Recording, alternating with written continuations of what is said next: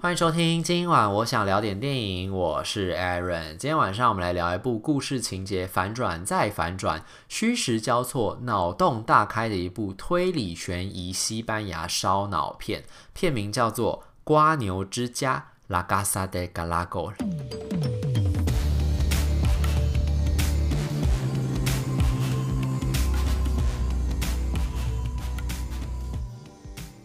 花牛之家》这个片子呢，它本来是西班牙一个非常畅销的烧脑小说改编的。不过我后来去查了一下，它的这个故事好像只有出西班牙文版，就这个小说只有出西班西班牙文版的，没有出英文或中文的版本。所以呢，就是如果想要知道这个故事在讲什么，除非你懂西班牙文，不然你可能就是要来看这个电影，才能大概知道这个故事在讲什么。因为这个故事的这个小说的原作者也有加入这次的编剧群，就他有帮忙把这个他自己的作品搬上大荧幕，这样，所以基本上。应该八九不离十啊，整个故事应该不会相差太多。那这个片子呢，刚才不是说它就是推理悬疑的西班牙烧脑片吗？所以像看这种烧脑片呢，我真的认真这次有一个体悟，就是看之前你真的精神要好，然后看完之后你真的会觉得你自己的脑袋不好。像我自己看完之后就觉得我脑袋也太差了吧，因为这个片子毕竟是推理悬疑的烧脑片嘛，所以它其实整体来说，整个是比较走的是紧张刺激的这个气氛，就是一开始会比较紧张诡谲的气氛。就是男主角来到这个地方之后，不知道会发生什么事情。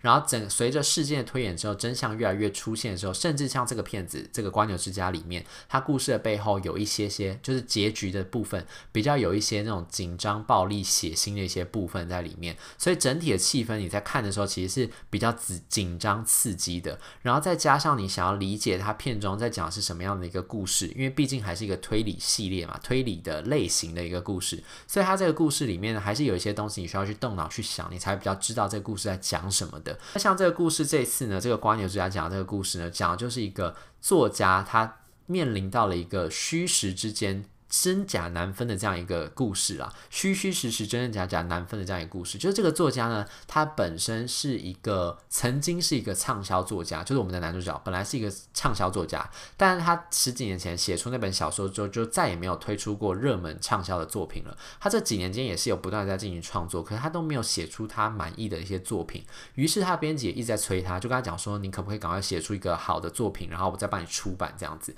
这个作家就觉得很烦啊，就是自己面临了创。创作瓶颈就已经很烦了，还要被别人催促这样，所以他就想说，好，那不然我就干脆换一个地方好了，换到一个西班牙南部的一个深山当中的小镇，他就决定到这个地方进行创作。一方面呢，就是换个环境，看会不会刺激他自己的灵感；另一方面就想说可以远离编辑对他的催促这样子，所以他就来到了这个小镇之后呢，他因为他那个时候就刚好看到有 PO 出来，就是说这个小镇正在有一间房子出租，这个房子是一个。啊，两百多年的一个古迹，但经过一些修复之后，就是可以出租给别人长期租用。这样，他就想说，那我就租一个月，来到这个深山小镇上面，然后来这个地方就进行创作好了。搞不好这一个月之后就可以写出一本同样精彩的畅销作品，然后就可以出版这样子。他就抱持着这样的心情来到了这个小镇。可是这个小镇呢是非常非常古怪的一个小镇，因为这个小镇呢，刚才不是说它是一个深山当中的小镇嘛？可是这个小镇呢，基本上就是没有什么跟外界的联络，不会有什么外人来到这个地方，甚至。这个房子呢，他这个他租的这个房子是镇上唯一的空房，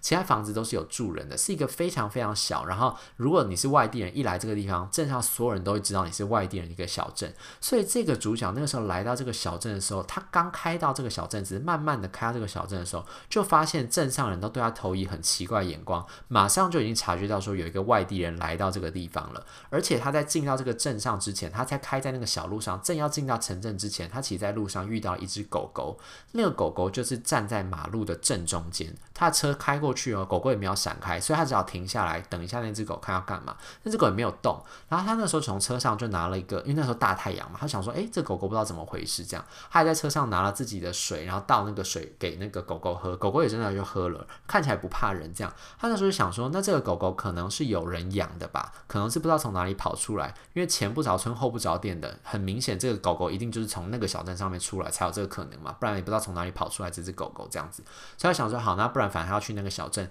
他就把这个狗狗一起载过去好了，这样就看看到底是有没有人走失这个狗狗这样。所以来到这个小镇上之后呢，他一开始本来是想要先问在广场玩的两个小女孩，这两个小女孩就看起来就是天真无邪的小女孩，想说先问一下他们好，就说是不是知道有没有看过这只狗狗，知不知道它的主人是谁，然后顺便再问一下他要找的那个空房子的那个路线，就他租的那个房子的路线要怎么走这样。可是那个小女两个小女孩一看到他之后呢，比较小那个，他们俩马上就是面无表情，然后他就想说，那他还是先问一下，虽然觉得奇怪，他还是问一下好了，他就先问那个比较小那个妹妹，就问那个妹妹，就跟他讲说，诶，妹妹啊，你知不知道就是这个狗狗是谁的？因为我现在车上有一只狗狗，我在进村前看到它的，我想应该是有人养的这样，你知道这个狗狗是谁的？这样，那个妹妹就直接跟他讲说，面无表情跟他讲啊，很快就跟他讲说，我根本没有看到什么狗，你在讲什么狗这样。他觉得很奇怪，狗狗明明就在他的后座，为什么要说没有看到狗狗？诶，他转头看那个狗狗的时候，狗还很可爱，跟他吐舌头，这样看着他，这样他觉得奇怪，这妹妹为什么要睁眼说瞎话？小小年纪就在说谎，这样，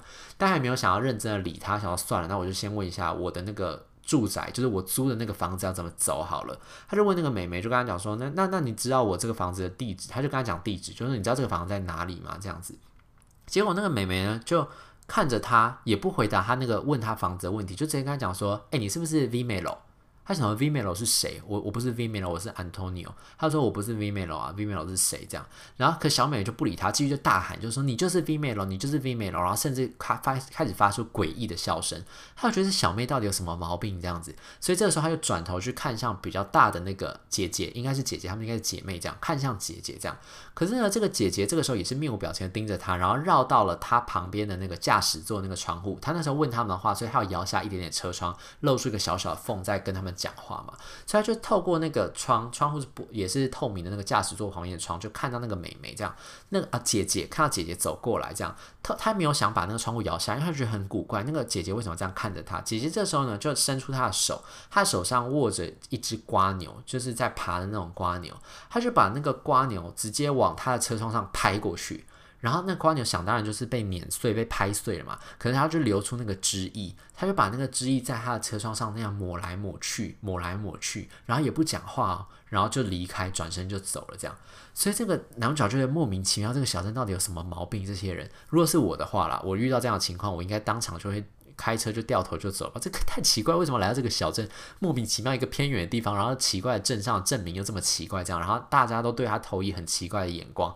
要是我话早走，但是呢，毕竟这是一个电影，然后这是一个小说，这个故事的主角当然就是继续往前走，所以他就继续往前开，想着不管这两个小女孩，就继续往前开，这样，后来开开开开开呢，就遇到了，就是一个小路旁边有坐着一群老人家，镇上老人家，这样，这样老人家当然看到他的时候就已经很警觉，就会发现外人这样，不过他已经。大概你知道说这个镇上应该就是平常没什么人来，所以大家都很紧张。他就想说，OK，没关系，我先问问看，先总之先找到我住的地方去安顿一下再说。这样，他就问了镇上老人家，就说知不知道他要去的地方是哪里？这样，哦，没有，他在问之前，他会先问，就说一样是问狗狗的事情。他先问那个老人家，他先问的是一个老奶奶，就坐了一堆人嘛，然后就问其中那个老奶奶，其他都是爷爷，他就问奶奶这样子。然后这个问了这个奶奶，这个奶奶表面上呢，他其他的表情就可以知道这个奶奶其实蛮奇怪的。这奶奶的左眼是看不见的，就除了有疤痕之外，看起来好像还是有一点像是畸形，所以有可能是他从小就啊出生之后就看不见，眼睛可能就有一些先天的疾病，就看不见这样，所以左边的眼睛是坑坑巴巴的，然后有一些瘤啊什么的，看起来就是刚乍看之下你会觉得有一点奇怪，有一点点令人害怕这样子。可是老奶奶另外一只正常运作的眼睛是直直的盯着这个男主角看的，然后所以男主角问他说：“你知不知道这个狗狗是谁？”的时候。奶奶也没有看他狗狗在哪，他只是。淡淡的跟他讲了一句，就说在我们这个小镇呢，每个人事物都是有用途的。如果今天这个人这只狗狗是被丢掉的话，就代表它已经没有用了。所以你现在回来问说它的主人说有没有知道这只狗狗在哪里呢？他一定也不会承认这是他把狗狗丢掉的。这样，男主角听到这个就觉得莫名其妙，为什么讲话这么刻薄？我只是问你说 知不知道这个狗狗是谁的？为什么要跟我讲这些奇奇怪怪的话？这样，后来想说算了，那他就把这个狗狗自己照顾好。他就问那个老奶奶就说好，那那算了，狗狗事情就先算了。那你知不知道？这个呃，我要去那个房子在哪里？他还没有讲出地址哦。老奶奶就直接说：“你是不是要找是哪？就是某个地方的那个房子这样子。”他就觉得很奇怪，说：“你怎么？他怎么会知道？”他就说：“你你怎么会知道我要去那个地方？”他的老奶奶就跟他讲说：“我们这个镇是一个很小的镇，大家互相之间都认识。然后这个镇上只有一间空房子，就是那间房子。所以你看起来就是一个外地人，也不像是你有朋友在这个地方。你一定就是想要去那个房子吧？你就往这个方向走就对了。这样也没有想要跟他打招呼，热情欢迎他来到这个镇，什么都没有，就是想要把打发去那个。”那个房子这样子，虽然，那个男主角就抱持着一个很奇怪的心情，他抱着一个忐忑的心跟古怪的心，他就来到了这个房子前面。好在呢，他就遇到在这个镇上唯一比较正常的一个人，就是当初把这个房子租给他那个房仲，同时也是在镇公所工作的一个漂亮的女士，叫做贝尔塔。贝尔塔来到这个地方之后，就看到他来到这个地方之后，就欢迎他，就说：“哎，你就是安东尼奥吧？那个我就是那时候跟你联络的那个贝尔塔，然后这个就是你的房子，我现在带你来看一下这个房子。”他就带他走进了这个两百多。年的这个可以称得上是古迹的这个老房子，老房子其实还蛮大的，而且这个里面呢，其实修复的还蛮整齐，还蛮干净的。书架上面也放了很多书，据说是之前的屋主留下来的，他们在修复期间也没有把这个东西弄坏，然后呢，也没有把这个就是保持原状啦。然后它这个老房子呢，他们也已经通电，然后有热水，然后有瓦斯，所以基本上呢还是可以过上蛮舒服的现代生活的。然后只是呢，这个贝塔就有跟他讲，就跟男主角讲，就跟他讲说，这个房子因为毕竟是两百百年的木造的老建筑，所以其实它晚上可能会发出滴滴怪怪的那种怪声音，这样子你就不要担心，这个是正常现象，不是闹鬼，没有什么可怕的事情。只只不过呢，这个房子，因为他们这个小镇里面毕竟是在深山嘛，所以附近其实都是森林区这样子，所以他就有跟男主角讲，就说晚上的时候可能会有狼声、狼的声音会出现，但你要你不用担心，因为这个狼其实是我们这个镇上的守护神，所以不要紧张，不要害怕，就是。啊、就是反正晚上不要乱出去就对了，这样。但是想当然尔呢，我们这个男主角绝对不会是一个乖乖牌，就是听他说哦，外面有狼就不出去的人。所以呢，当天晚上他还是出门了。当天晚上呢，他自己也没有带什么手电筒，也没有带什么煤油灯什么，他就是顺着那个月光，因为当天月光还蛮皎洁的，就顺着月光呢，就在这个小镇上面闲晃，然后甚至走到靠近那个森林边缘的这个地方。那他还在这个森林边缘的地方呢，就有听到这个。酒馆的老板跟老板娘之间的对话，就是他来到他们的房子外面，偷偷听，透过窗户听到他们在讲话，就讲到说，好像他们在这个镇上关注了一个什么人，在那个谷仓那个地方关注了一个什么人，然后呢，好像最近那个人。发生了什么事情，然后不吃饭还是什么？他们要教训他还是什么的？就哦，隐隐约约听到一些类似这种，好像有人被监禁起来的那种关键字，他就觉得有点奇怪，有点好奇，这样他就跟着主人，因为那个时候酒馆的主人就从他们家里面走出来，然后就说要去看那个人，要去要去那个被关起来那个谷仓农舍那边看那个人，这样，所以他就。偷偷的跟在后面，就看到真的在那个小房子里面，真的关了一个看起来像人，可是身上有很多畸形的那种，呃，算是一个，呃，一般我们就会说是一个畸形儿的一个人类吧。然后发出很古怪的那个声音，然后会有那种嚎叫，类似狼嚎，但是又不是狼嚎的嚎叫。所以可能呢，就是那个女房东说晚上会有狼出现，有狼叫声音，搞不好就是这个。呃，被关在谷仓里面人所发出来的声音，可他也不懂说为什么这人会被关在这边，他就抱着满腹的疑问，就继续在这个小镇上。他后来就回家了。回家的时候，他也没有跟太多人提起这件事情，他就只是觉得这个小镇真的太古怪了。然后他就抱持着这个事情啊，他就继续在这个小镇上生活，然后继续做他的创作。然后随着他跟这个小镇的人越来越熟识了之后，在听到了越来越多人分享，尤其是镇上有一个神父有跟他分享说，在这个镇上发生一些事情之后呢，他渐渐就知道。说原来这个小镇其实有一个传说故事，就是刚才不是那个小女孩一直说 Vimelo Vimelo 吗？Vimelo 其实这个地方曾经出现一个呃幻会幻化成狼形的一个可怕的那种凶猛的生物，然后它。暴虐无道，会四处残杀这边的老百姓。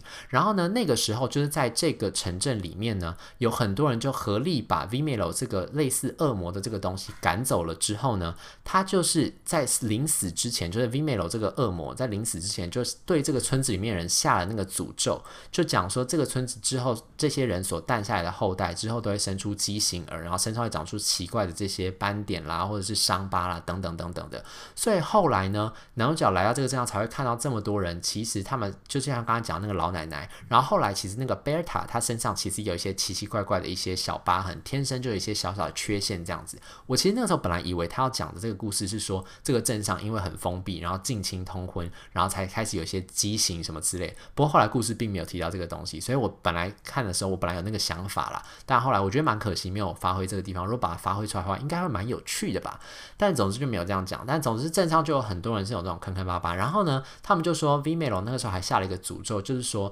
呃，若干年之后，在他们镇上，他们每年都会举办一个祭典。那个祭典就是月圆之夜的时候会举办的一个某一个盛大庆典，这样子。到时候会有一个外地人，就是 Vimelo 会附身在那个外地人的身上，然后那个外地人会再次帮 Vimelo，然后把镇上人全部屠杀殆尽。他是一个很可怕的存在，所以那个时候他才了解到说，为什么这些人会对他这么样的充满敌意，然后为什么这些人会对他有这么样的，就是感觉看他眼神都很古怪这个样子。不过呢，后来他还是因为镇上人。毕竟这也只是一个传说故事嘛，所以镇上后来还是接纳他，就邀请他去参加那个他们镇上那个庆典。可是就在庆典的当天，真的就有那个小女孩，就是刚刚本来不是有那两个小女孩，妹妹跟姐姐嘛？那个姐姐就在庆典当天的晚上，真的就被杀死，而且是被非常凶残的手法杀死的，就是被开肠破肚之外，还被肢解，然后就被人家发现之后，大家就觉得非常惊恐，就以为 Vimelo 真的回来了这个样子。然后呢，在这个过程当中呢，